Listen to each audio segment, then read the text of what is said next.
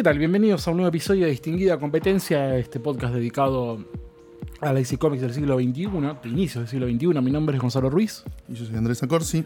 Y hoy volvemos a los clásicos. Venimos a hacer varios episodios de personajes raros, títulos raros, eh, olvidados casi. Hoy vamos a Superman, que, que quien no conoce a Superman, eh, probablemente un Krypton, un- alguien que sea de Krypton, de otro planeta que no viva en el planeta Tierra, que no sé, ni siquiera desconozca los cómics, sino desconozca que es un superhéroe. La cultura popular del Claro, siglo XX. Exactamente, el icono pop más importante ahí a la par con Batman. Yo soy más fan de Batman, que es lo que se va a notar mucho en este episodio porque vamos a hablar de una etapa de Superman, algo enquilombada porque no es tan correlativo a los números, tampoco los vamos a decir, de hecho vamos a hablar de los TPBs que No, pero todo esto. podemos explicar cómo y por qué se publicaba o no se publicaba Ah, sí, obvio, la obvio. etapa de Geoff Jones De en Geoff Action, Jones, que es de lo que vamos a hablar. que vamos a hablar de Geoff Jones interpretando a Superman.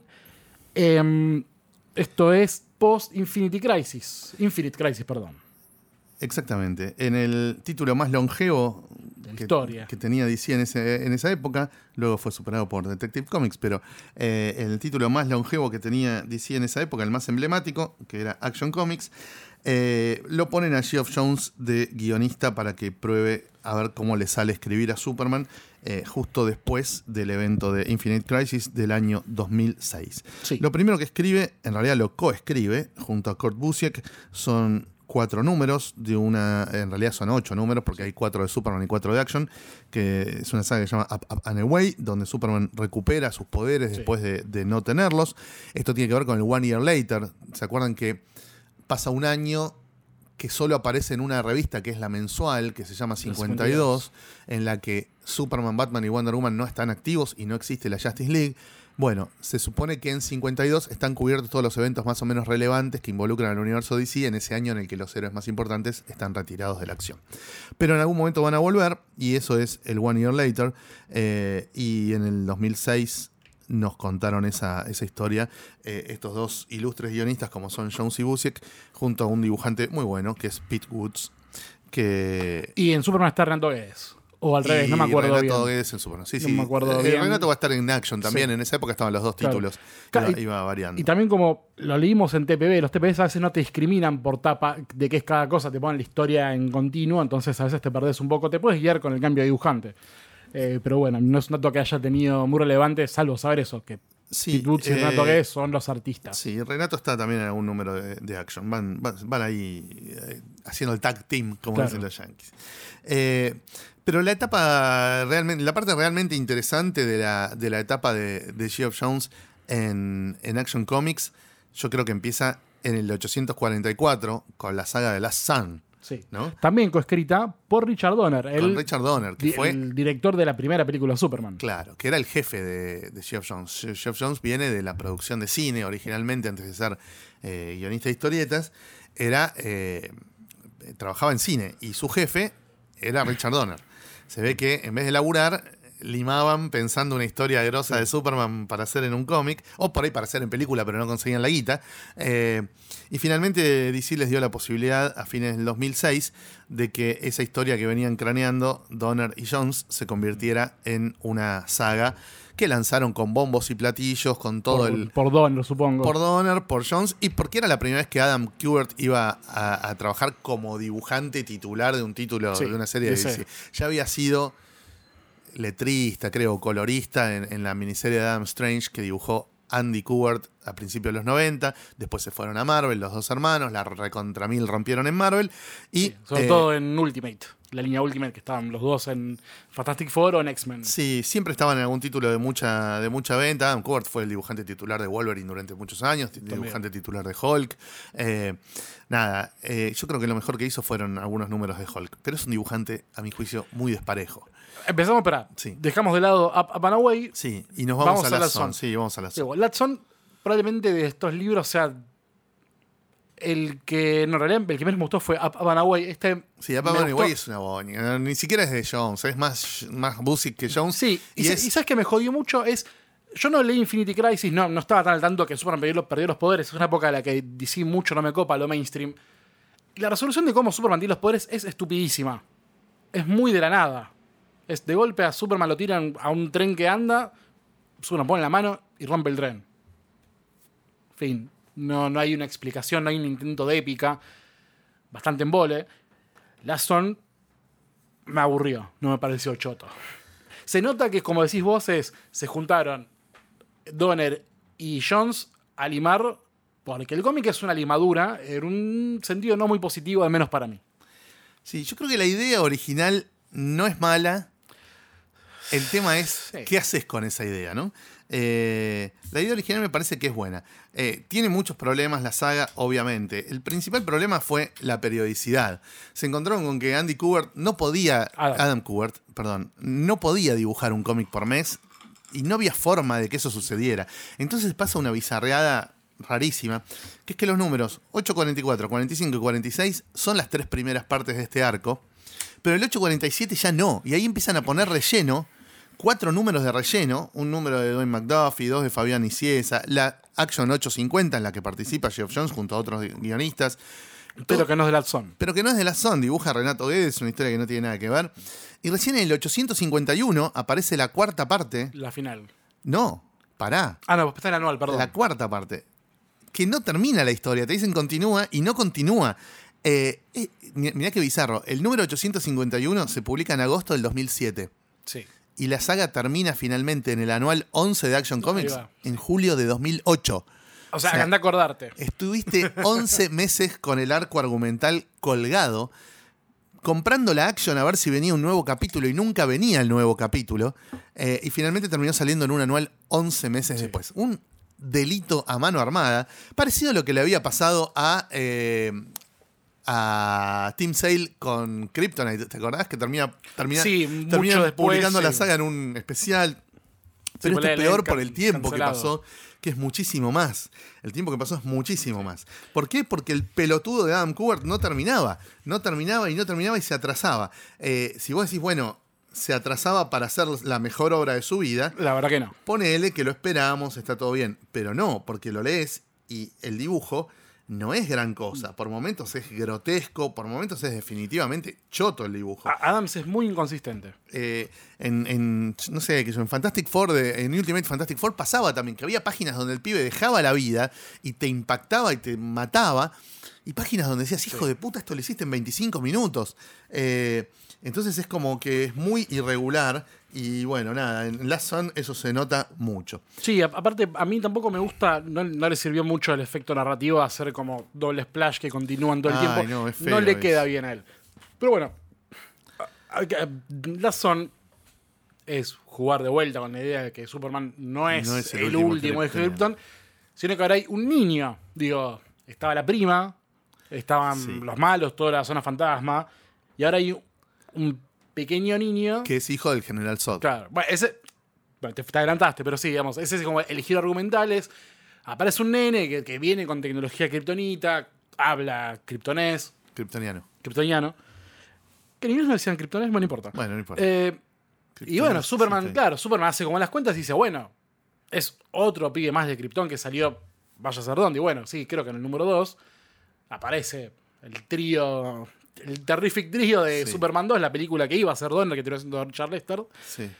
que hablando entre ellos le revelan que no, este chico con un niño muy lindo que se llama, lo bautizan eh, Christopher Kent, obviamente por Christopher Reeve, y dicen no, en realidad este chico es hijo nuestro, no me acuerdo el nombre kryptoniano que tiene, Es hijo del general de Zod, Zod y con de la Ursa. Lursa.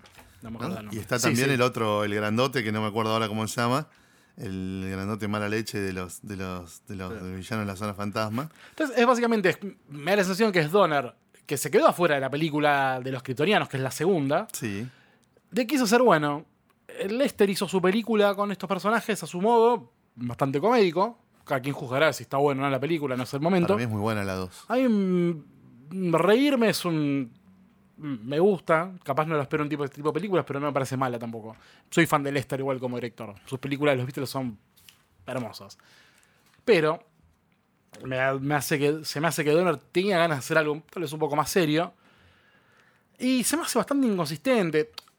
Al, al margen de, de- Esta de es re en esto. serio la historieta, no tiene prácticamente humor. No, no, es bastante mala onda. Y aparte, Y tiene como una hace- sobrecarga de elementos, ¿no? Porque Sí. a, a todo este conflicto del pendejito kryptoniano más los villanos de la zona fantasma, le tenés que sumar a Luthor, Bizarro, otros villanos que aparecen por ahí. Eh, es como que tiene mucha, mucha sobrecarga porque Sí. quiere ser como una saga icónica, ¿entendés? Quiere, tiene aspiraciones de saga icónica que redefina para siempre a Superman y que sea como, viste, esas obras que vos decís, ah, el, Sí, sí, sí. el Daredevil de Miller, bueno, el Superman de Donner de- de- y, y de Jones. Jones. ¿Viste?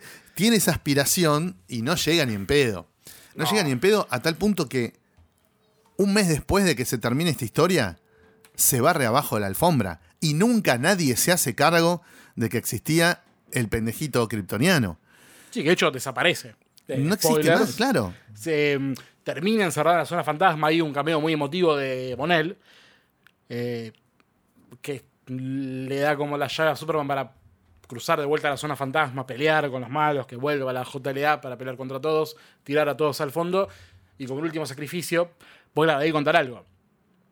Cuando Superman ve que Zod, Ursa y el otro son más fuertes que él, él dice, necesito la ayuda de alguien que sabe cómo buscar, cómo, tratar, cómo tratan de derrotarme a mí. ¿Quién es? Es Lex Luthor. Tal vez es un giro, tal vez de lo más interesante que tiene esto. La idea de Luthor, que cuando Superman le dice, necesito trabajar con vos, Luthor le dice, no, vas a trabajar con nosotros, y está Bizarro, Metalo y, Paras- y Parasite. Y Luthor, obviamente. Son como una suerte de... Del Revenge Squad. Claro, con Superman. Sí, sí. Es interesante. Creo que ahí hay un par de momentos comédicos que es cuando pelean lo- los cuatro villanos contra los kryptonianos. Y no sé, hay un momento que Luthor prende fuego a uno y tira un comentario como diciendo: Así que así- esto se siente matar un kryptoniano. Es más cínico que, que gracioso, pero tiene como no, sus momentos. no es claramente humorístico. No, no, no, Es cínico. Sí, esta- yo creo que tiene ese problema, ¿no? Como que muy, mucha ambición, mucha ambición, muy ser la historia definitiva eh, y no, no, no, no- le dio el piné, no le dio el piné. Es una historia olvidable. Por supuesto, después de esto a Adam Cooper le metieron una patada en el orto. Merecida. ¿no? Le dijeron, flaco, estás, seamos fuera de la copa, cap- eh, eh, capaz te llamamos después para alguna otra cosa, que sea sin periodicidad, que no tengas que cumplir con la fecha, porque esto así, no. ¿no? Sí, rarísimo. Em, porque también me pasó lo mismo que con Up, Up and Away. El final es bastante anticlimático. Sí, sí, sí. sí. Como de, go- de golpe Luthor tiene una bomba, un- como un Ultimate Nullifier que logra abrir la zona fantasma y chuparse a todos. Y el hecho de que el, el último hijo de Krypton se ha chupado, que es como, tengo que ser yo el que cierra la puerta para que la zona fantasma quede atrapada, es muy tirado de los pelos para un personaje al que no le dan una relevancia más allá de ser un cross a la mandíbula de Superman, de no soy el único y encima es un nene. Hay momentos muy lindos que es cuando, como el pibe cae en Metrópolis, se lo lleva la- el ejército y Superman tiene como un, un pensamiento de lo que esto no, puede, haber- esto no puede haber pasado si yo no caía en el Smallville y terminaba en Kansas. ¿no? Que ser una herramienta militarista y Superman recaliente. Me hizo acordar mucho a lo que habíamos hablado en Secret Identity, en el primer episodio, esa cosa de un Superman que no es tan alcahuete de- del ejército yankee como uno piensa eh, por culpa de algún que otro guionista no muy lúcido para tratar este tipo de personajes. Pero también es como un- una suerte de discurso que tiran pero que dura bastante poco. Después se olvidan, Superman secuestra al pibe, como que está todo bien, el ejército le dice, bueno, dale, está bien, quédatelo, querían, preferimos que sea así. Pero es muy como en el aire, no tiene mucho sentido, no está muy sostenido, se nota que es algo que, no sé, quisieron darle onda.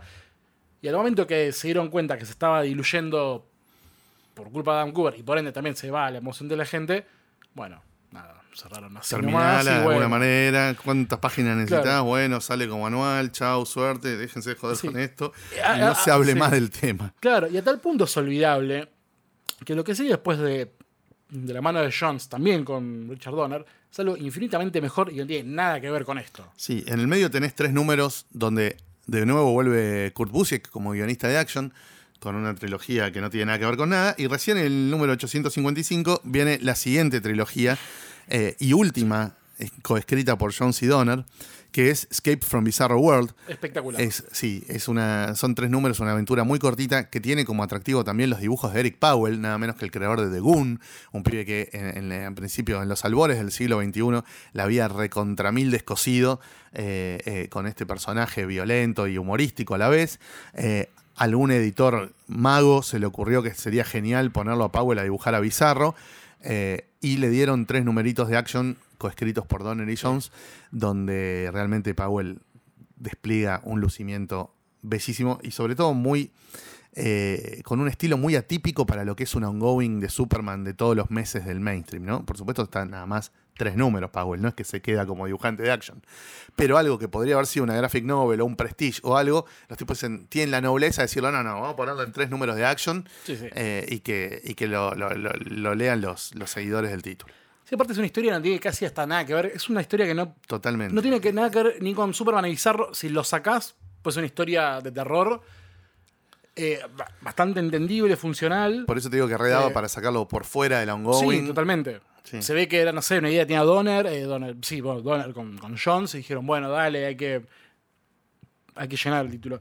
Pero es muy recomendable no solo por lo de Powell, que es verdad, el, el hecho de darle Visibilidad a- a- a un autor que del venía del indie, indie, claro, claro. que generalmente en, en DC terminaban relegados a antologías como La Solo o, bueno, los libros, los libros bizarros, Sí, los, los y- Comic y World. Y si te dan una miniserie, te dan una miniserie de, Sí, personajes de- de raros. metamorfo, ¿viste? Claro. Eric Powell, te, te mandan a dibujar cosas raras. Acá lo pusieron en el título Superman, nada pri- menos. principal de Superman. La historia es buenísima. Sí, es muy bueno, muy La divertido. historia es divertida y es bastante emotiva. Sí. Eh, básicamente Bizarro que crea su bizarro mundo, ¿no? El mundo cuadrado, Sí, sí. cua- eh, cubo en realidad, Cúbico. cúbico, gracias. Eh, secuestra a Jonathan a Kent porque quiere destruir su mundo porque se siente poco querido en él.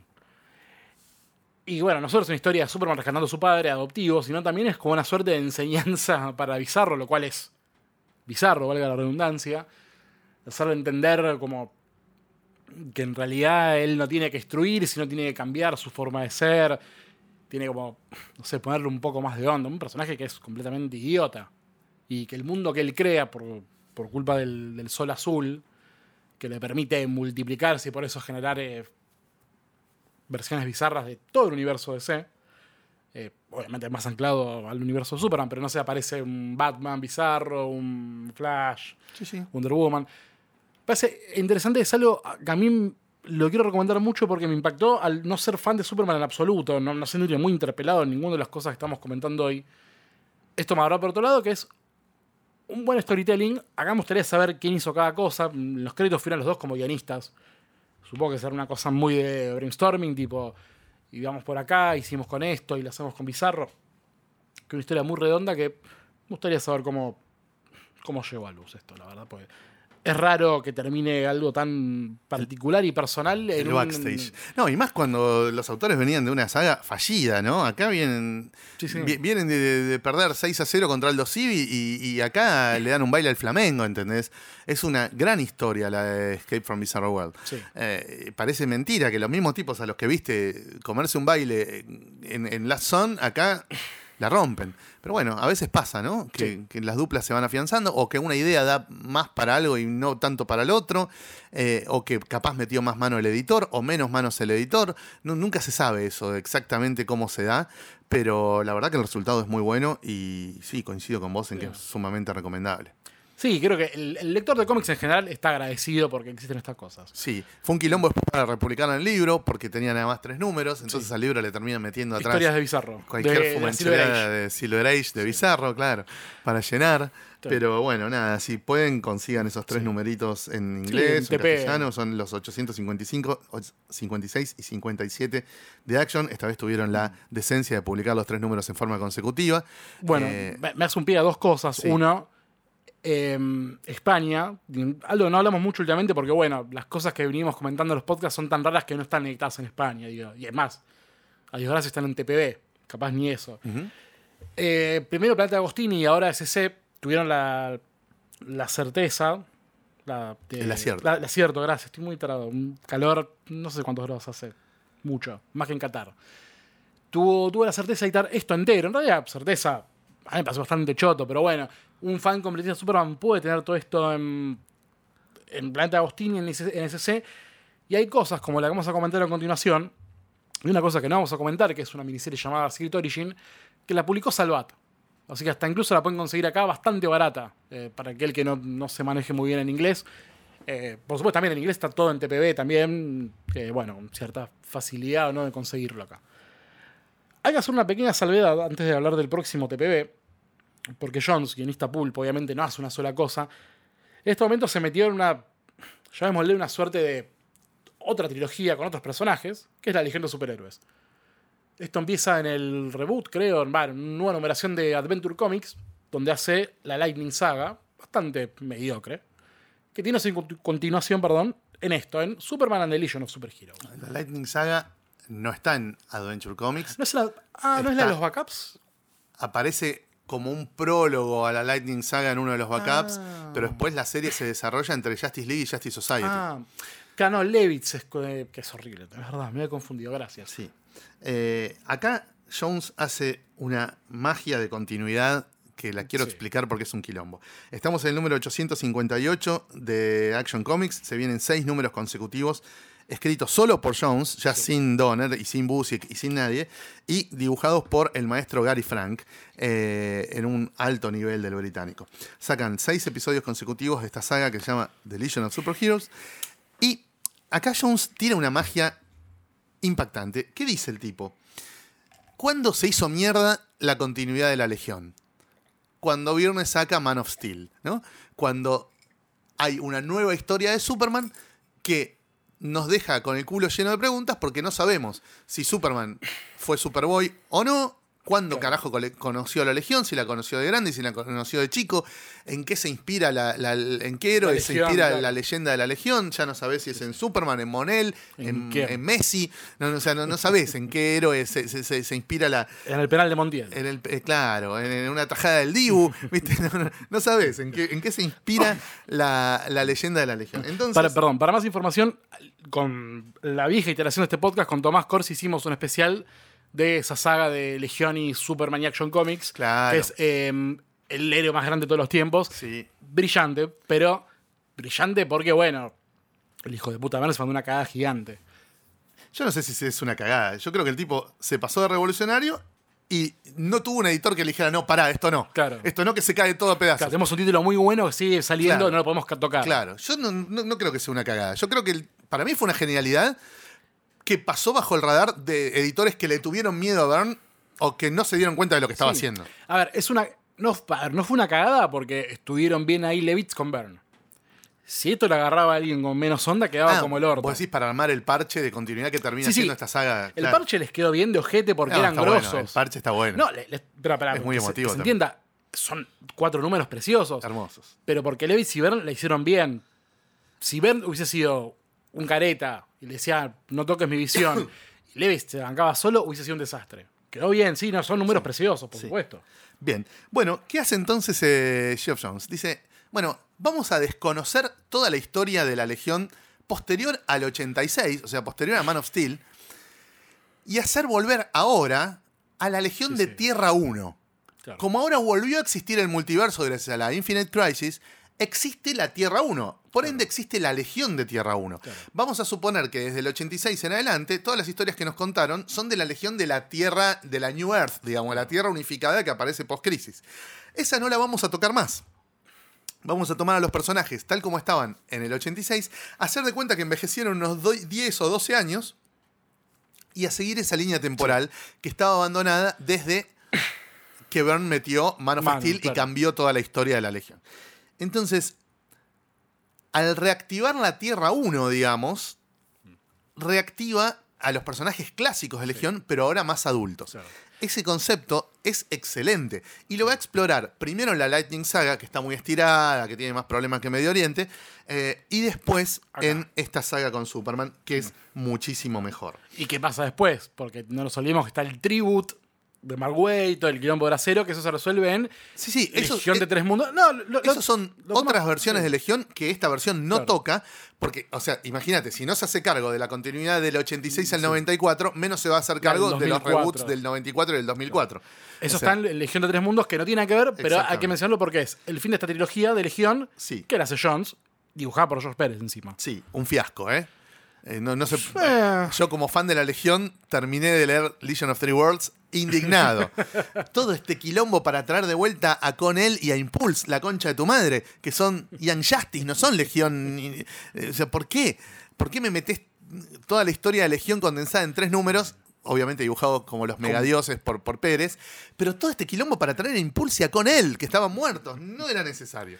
Este, sí, está bien. Mm, Un cierre raro. De las tres sagas de Legión que arma Jones, sin dudas, Esta esta, es la es la mejor, mejor. por supuesto. A años luz de la que va segunda. Eh, obviamente tenés el problema de que al ser nada más seis números y veintipico de personajes, hay algunos que están pintados al óleo, que prácticamente no hablan, que están ahí de decorado. ¿Viste? Bueno, Eh, pero ese es el problema tiene la Legión siempre, que por eso también los rotaban todo el tiempo los. los- Exacto, pero acá pone a todos los, los legiona- los legionarios, no es que elige Sí. seis o siete, pone a todos. Eh, bueno, nada, eh, el plan del villano también es un xenófobo, un terrestre xenófobo que está en contra de que, de que la Tierra se haya eh, integrado, digamos, y Claro. recibido en su seno a los pibes de todos los, de todos los mundos distintos, de todos los planetas distintos. También es un plan medio ridículo el del villano. Te diría que es funcional a lo que es la historia de Legión, que siempre fueron historias como adolescentes un poco más tranquilas, menos, menos serias. Digo, no, tú- pero esta es una tú- historia dura, ¿eh? Es una historia jodida. dura para lo que es Eh, Legión. me, me encanta. Porque claro, pasa esa cosa. Eh, Jones medio que vuelve a recontar el, el origen de la Legión en el sentido de Sí. la primera vez que el trío original se encuentra con, con Superman. con Superman en la época de Smallville. Claro. Y después hacen como obviamente un. Que después lo vuelve a contar en Secret Origins. Sí, encima. En el número 2, creo.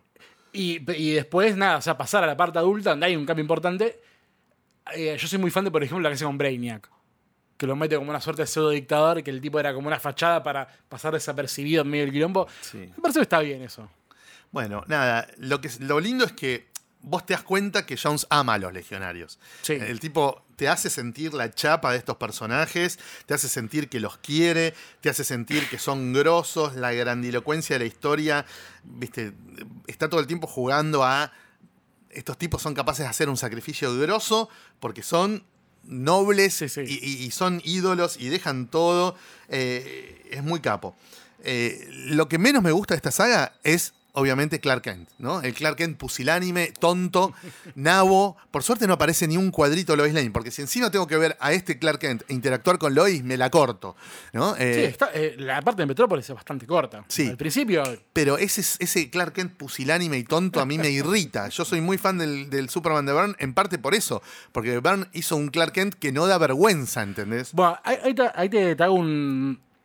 Te, te traigo lo que más me gustó justamente en Up, Up and Away es eh, Clark Kent, cuando no tiene los poderes y trata de mantener una vida normal, que se convierte en un periodista al mega carajo, es muy interesante. Eso me parece que está bien explorado ahí. Que te puedo entender que choca cuando ves estas viñetas donde Superman es medio, medio estúpido, que se mancha con comida. Claro, hacen el Superman Claro. de Christopher Reeve, que es al Clark Kent de Christopher Claro. Reeve, que es insoportable. Cuando varios números atrás hizo un buen Clark Kent Claro. cuando era el Clark Kent de Powerless. Tal cual. Más Eh. allá de que, bueno, de que Gary Frank hace una de más porque le pone a Clark Kent la cara de Christopher Reeve, ¿no? Y todo el tiempo te está subrayando que es Christopher Reeve. Bueno, me molesta eso, ¿no? Un Gary Frank raro con las caras. Sí, a mí me gusta que no dibuja dos caras iguales, no repite las piñas, los legionarios no vuelan, no hay dos legionarios No. que vuelen igual, ¿no? Está, el dibujo está muy bueno, eh, es un gran dibujante de superhéroes, Sí. claramente. No me gusta mucho el entintado de John Cival, porque como que le sobrecarga los rasgos faciales a los personajes y Sí, hace como que se vean medio viejos. Claro, tiene ese problema. Está bien. Es una legión que no son de pibes de 14, son de 20 Sí, no muchos o de, 40. o de 30 y pocos, pero acá me los dibujan como viejos. Eh, no sé, qué sé yo. Me gustó igual, ¿eh? No- no- Sí. Menos la cara de Christopher Reeve, está bien. Eh, a mí también me gustaban las películas de Superman de Christopher Reeve, pero no, no necesito que me recuerden en todas las viñetas de un Claro. cómic qué grosso que era Christopher Reeve, ¿entendés? Tipo, no lo necesito. Eh, nada, la saga está muy buena. Sí. Es una lástima que Jones no haya podido indagar más en esta Legión de la Tierra 1, porque era muy interesante continuar esa línea alternativa, desconociendo las épocas más gloriosas, incluso de Paul Lewis, de Kit Giffen y de todos los que vinieron después. No importa, estaba muy bien. Eh, y bueno, nada, el, el libro tiene la, el Claro. guiño hermoso de que el prólogo es de Es Giffen. Giffen, sí. O sea, el tipo al que le están rompiendo su castillito de arena, eh, diciéndole todo lo que hiciste vos me lo paso por el orto y no tiene chapa porque resucitamos a la Tierra 1 y en la Tierra 1 vos no existís, o sí, porque hay, digamos, hasta el 86 hay grandes números de Giffen, ¿no? Sí. toda la saga de Darkseid, un montón de cosas hermosas donde sí Giffen Eh, tenía mucho peso. La maldición de Curse. Exactamente. Bueno, Eh, pero bueno, le dicen sí. todo lo tuyo, casi todo Sí. lo tuyo, seamos Fury y Giffen no importa, lo aplaudo igual. Está bien, a ver, son seis números y una cosa que tiene muy bueno este trade paperback es lo puedes leer medio standalone, Sí. tanto de la trilogía de Jones, de la Legión, digo, Como de lo que es la Claro. etapa de action incluso. si sabes que Lightning Saga y Legión de Tres Mundos te convencimos que no está bueno, le te tomo que es buenísimo Sí. y sirve mucho como algo muy complicado, que esto lo hablamos cuando hicimos en Comiqueando un podcast sobre Legión, de lo difícil que es presentar la Legión a gente nueva. Este tomo me parece que es una introducción Cumple bastante bien ese hiperdigna. rol. Pero perfecto. Es la mejor forma de descubrir la Legión. Digo, si no tenés ganas de meterte en un berenjenal de leerte los tacos de 5 que empiezan por la mitad de una saga, bueno, buscaste TP, que es fácil de conseguir, está en español, lo editó Salvat. Y es muy lindo. Después, no sé, si te encariñas con todos, decís, bueno, ahora sí, no sé. Busco los tacos de 5, me compro un ómnibus de alguna poronga, no sé. Pero es una muy buena forma de conocer a la Legión. Sí. Y un buen Superman, tengo que decir. A mí también, insisto, no soy fan de Superman, Pero este, Este- está, este bien. está bien. Está bien, Está es bien. una linda historia de Superman. Bueno, después, ¿qué tenemos? El final. 864 es un unitario de Jones que dibuja Joe Prado. El 865 es ese unitario contra Toyman que dibuja Jesús Merino. También, los dos son lindos, ¿eh? Sí. Ninguno, ninguno es decepcionante, ni mucho menos. Eh, ¿A qué vienen estos unitarios? A darle tiempo a Gary Frank para agarrar ritmo con el siguiente arco eh, así grandilocuente que le propone Geoff Jones, que son los eh, cinco números de la saga de Brainiac que va a salir a finales del 2008 y también va a salir de modo consecutivo, ¿no? Los cinco números uno tras del otro sin faltar ningún mes a la Sí. cita. Ocho- Eh, 866 a 6 870. 870. Eh, bueno, nada, otra vez a Geoff Jones le revolean por la cabeza un concepto de la Silver Age. Primero fue la zona fantasma, después fue la Legión de Superhéroes, después fue el mundo de Bizarro. Ahora le revolean por la cabeza el concepto de Brainiac.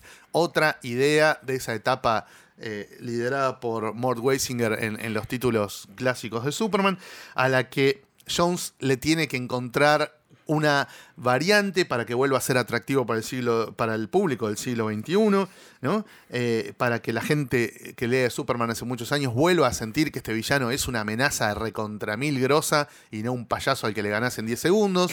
Eh, y bueno, para mí la cumple. Es una saga muy, Sí. muy bien escrita, eh, con tragedia, con machaca, Sí, sí. con muy buen desarrollo de personajes. se la juega y hace algo grosso. Se y la juega y hace que algo grosso. Matar a Paquent. que matar a Jonathan Kent.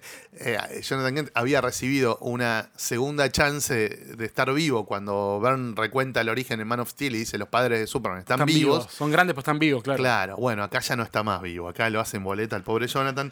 Eh, es excelente para mí la historia, apenitas estirada, pero lo ves a Superman chivar la camiseta como pocas veces, jugar todo el tiempo al límite de la fuerza, del ingenio, de la integridad, porque también en un momento lo que más peso tiene es la integridad, porque vos decís, pará, este hijo de puta acaba de matar a mi papá, yo lo tengo que matar, ¿entendés? Eh, encima me, me gasta, me, me- me- pinta la cara, me dice, "Ja, ja, ja, ja, te maté a tu viejo, ¿viste? Y ahora estoy torturando a Supergirl mientras vos llorás, ¿viste? Pará un poco, hijo de puta. Bueno, eh, nada, es, es- es un, un cómic de mucha potencia, mucha emotividad, tiene escenas tranqui, muy lindas, distendidas, con cierta ternura, ¿no? Donde ves el vínculo entre Clark y sus padres, Sí. el- incluso el vínculo entre Supergirl y los padres de Superman, ¿no? Como, Claro. como eh, Jonathan y Marta, como que la quieren a Supergirl como si fuera hija de ellos también. Sí. Eso está, Al- algo está poco, explora- poco explorado en general. Y de hecho, Jones los mete mucho a los, en estas historias que nombramos. Capaz no fuimos tan a, tan a fondo, pero digo, los padres aparecen en Last Son. Son medio cruciales que le traten de explicarle a Clark Kent, a Superman, cómo es ser padre, que los va a buscar a ellos pensando ¿cómo carajo crió un A un kryptoniano, claro. Eh, como si ellos supieran, bueno, Sí, sí, saben. Eh, bueno, O sea, sí. Jonathan y Marta son Bueno, los únicos ah, humanos que claro. crearon un pendejito kryptoniano. Bueno, sí, está bien. Eh, eh, bueno, en Escape from Bizarro World, eh, Pac End es clave y también hay mucho momento emotivo. Llama la atención, digo, que Jones lo haya puesto al, al padre de esta forma para después terminar Matándolo. tan de golpe. Que todo da pie a New Krypton, que es el final de, de la, de la era Jones en Action, pero que él no hace más que unos pocos números y después se va. eh, que queda en manos de James Robinson Sí. y después empieza Ruka, creo, más Sí, adelante. Todavía no llegamos ahí. Eh, en, esta, en esta saga, en la, de, en la de Brainiac, vemos de nuevo, bastante a mi pesar, al Clark idiota del Daily Planet, ¿no? Eh, aparecen todos los personajes del Daily Planet de las distintas continuidades. Pues está Steve Lombard, lo traen de vuelta, un personaje que lo habían eliminado en el post-crisis, digamos, en el Man of Steel. Habían eliminado a Steve Lombard, que era un personaje de los 70. Pero también está Cat Grant, que es un personaje que se suma después del, del Man of Steel. Está Ron Troop, que es de los que se suman después de que se va John Byrne.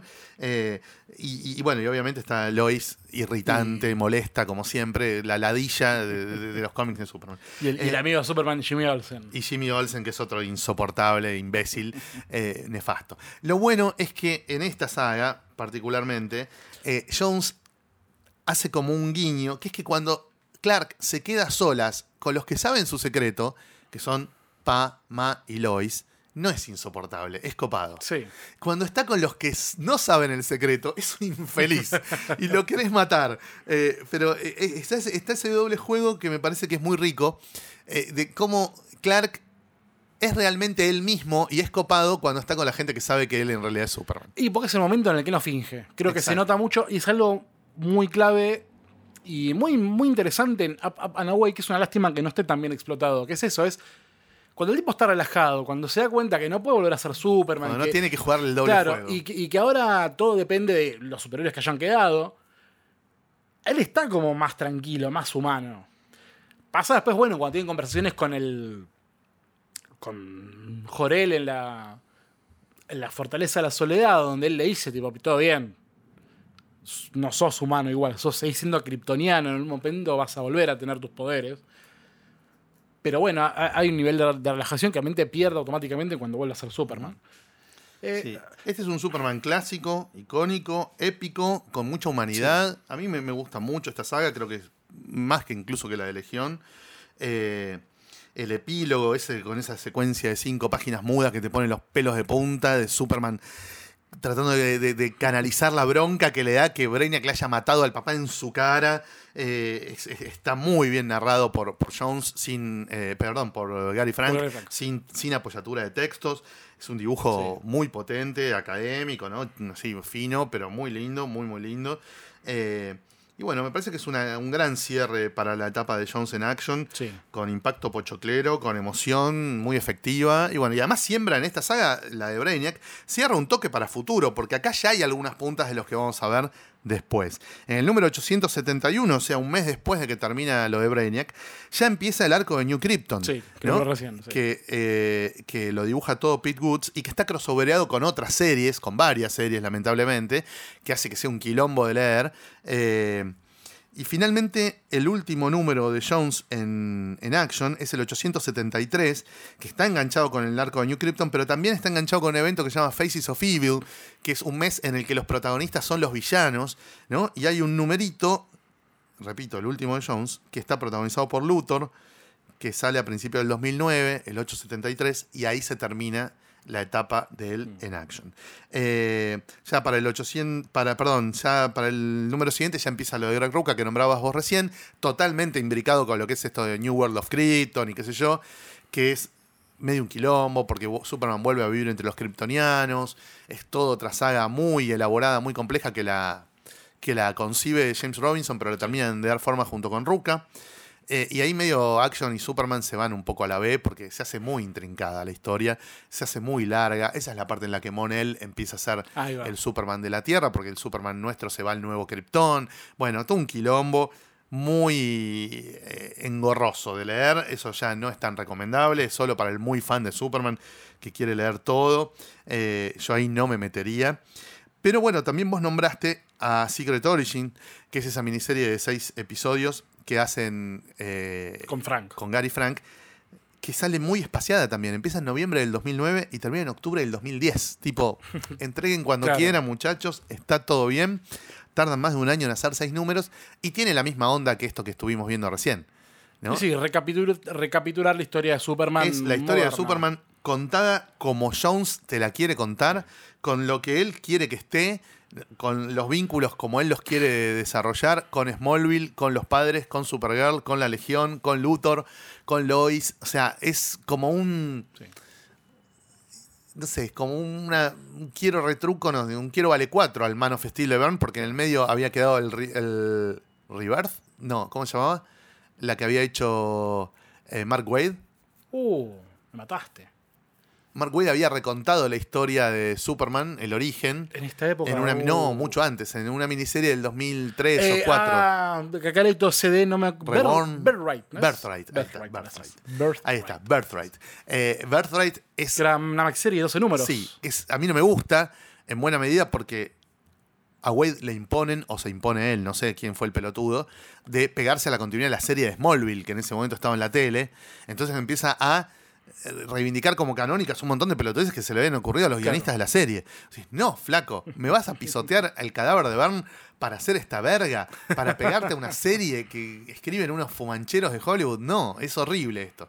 Eh, entonces, a mí Rebirth como que nunca me cerró. Eh, perdón, eh, Birthright. El dibujo me gusta, eh, pero el... Es, creo que Igual Birthright es 2004. Tres o cuatro, sí. Claro, o sea, tiene, tiene esta cosa de el público se renueva, que está bien, podés contarle a tantos años, que aparte está como fuera de continuidad, porque es una miniserie Sí. suelta, que es como la forma de redondear la visión que tiene Jeff, Jeff Jones de Superman, que está en estos cinco libros, y tienes como una adenda acá. Para, el dibujante creo que era Lenny Francis Yu, ¿no? Sí, creo que es Muy eh. Francis Yu.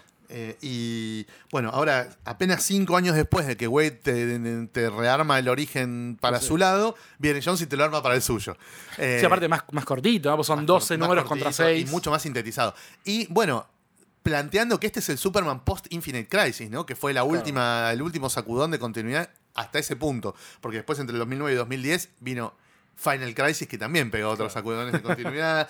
y bueno. New y- 52, ya y- todo lo que e sabemos. infinitos quilombos que todos sabemos. Pero digamos que para cuando viene el reboot del New 52, que es donde nosotros le ponemos el punto final Ah, a nuestro podcast, podcast, sí. y probablemente a la lectura en serio de, de DC, eh, el, el origen canónico de Superman era este, el Secret Origin que nos Claro. contaron eh, Jeff Jones y Gary Frank, que es como una coda a esta etapa de action a la que le queríamos dedicar el, el episodio. Y es importante, digamos, si venís siguiendo, si venís cebado con Jones en Superman, no, no te bajes en el 871 ni en el 873. Claro. Bancá también la miniserie de eh, Secret Origin que te va a gustar porque es lo mismo. O sea, Sí. hasta el mismo dibujante de los números más emblemáticos de la, del run. Y también se consigue el Edito Salva, TCC, a Planeta Agostini, Sí. tu vieja. Fácil de conseguir. No tiene la chapa icónica de Man of Steel simplemente porque a los dos años tiraron a la mierda esa continuidad. si no, tendría también Sí. probablemente esa misma chapa. Sí. Así que bueno, hasta acá llegamos con una, una etapa digna. Eh, Yo, insisto, me cuesta, no soy fan de Superman, no soy fan de Jones. Eh, Quedé muy sorprendido con el tomo de Legión, eh, Escape from Bizarro.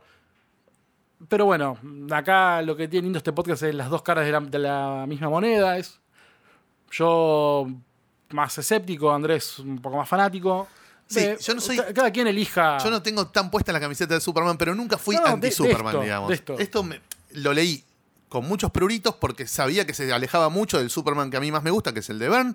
Lo leí con muchos pruritos, pero me conquistó. Claro, Eh, eh, bueno. ¿viste? El lujo es vulgaridad, me dijo y me Claro. conquistó. Obviamente no me conquistó la Sun, que no me termina de convencer, pero de ahí en adelante me parece que Jones levanta mucho la puntería y nos da unas sagas muy pulentas, Sí. muy épicas, muy eh, muy de- del corazón de Superman, digamos, que si sos lector de Superman o de los superhéroes o de o si te gustan esos conceptos clásicos de la Silver Age remozados, fan de Grant Morrison que reivindica a Morrison porque agarra cosas chotas de la Silver Age y las hace copadas, eh, métanse en Claro. esto. Esto es lo mismo, ¿eh? Sí, sí, sí. Agarrar cosas que en la Silver Age eran bizarreadas, como Brainiac, como la Zona Fantasma o como Bizarro o como la Legión, y darles un twist moderno y que está muy bueno.